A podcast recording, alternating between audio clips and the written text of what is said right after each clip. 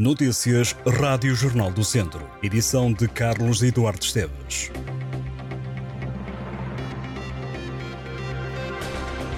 O ex-presidente do Turismo do Porto e Norte de Portugal, Melchior Moreira, negou em tribunal a prática de qualquer crime, assumindo que os contratos celebrados por esta entidade estavam dentro da lei e cumpriram os objetivos. Melchior Moreira falou na fase final do deslocamento da Operação Éter, que decorre no Tribunal de São João Novo, no Porto.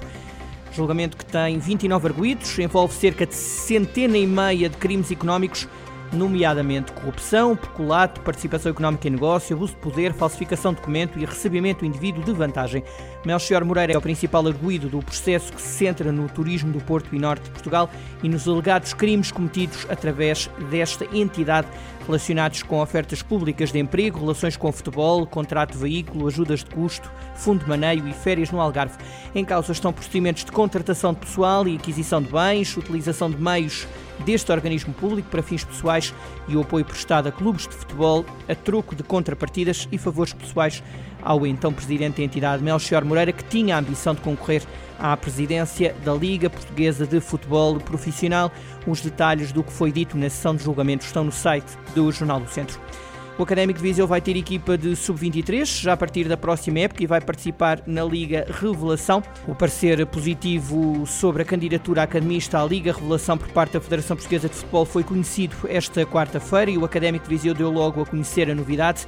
Na Liga Revelação participam várias equipas, entre elas Sporting, Benfica e Sporting de Braga. O capitão do Tondela, Ricardo Alves, renovou com o Clube Oriverde até junho de 2025. O atleta que recentemente celebrou 100 jogos com a camisola do Tondela, diz-se muito feliz por continuar uma ligação que dura há cinco épocas. Ricardo Alves diz sentir que é estimado pelos adeptos e que isso é sinónimo de que o trabalho está a ser bem feito.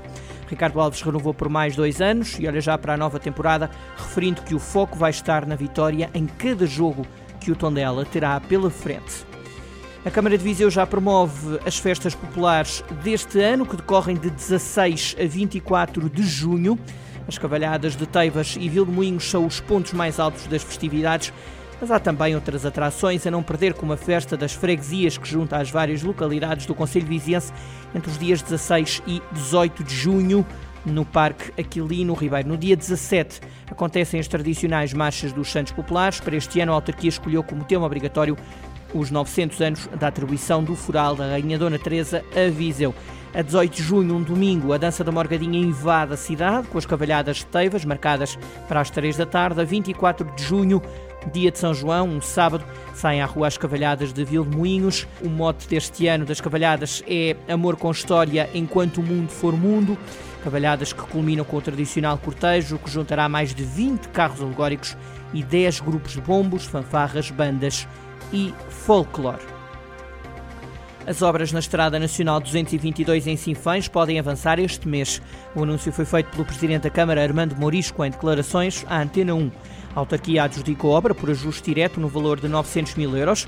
Os trabalhos devem começar em junho e a Estrada Nacional 222 vai ser reaberta antes do inverno, garante o presidente do município, reconhecendo também que a obra é complexa. Obra que terá um prazo de execução estimado de cerca de 125 dias. A obra avança cinco meses depois da derrocada que levou parte do troço da estrada em Santiago de Piens, que não resistiu ao mau tempo de janeiro último no norte do distrito de Viseu. A reparação da via deverá custar mais de um milhão de euros. A estrada dá acesso ao centro de Sinfãs e está encerrada ao trânsito.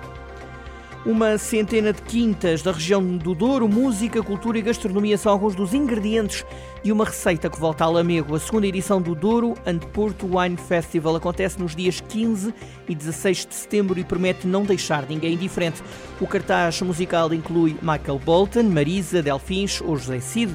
A iniciativa junto aos Conselhos de Lamego e de Peso da Régua o Presidente da Câmara de Lamego, Francisco Lopes, espera que este seja um grande evento para toda a região.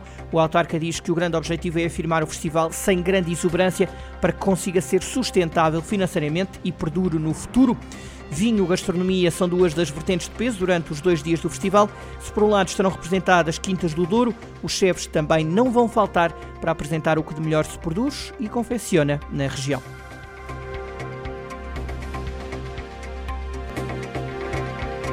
Estas e outras notícias em jornaldocentro.pt.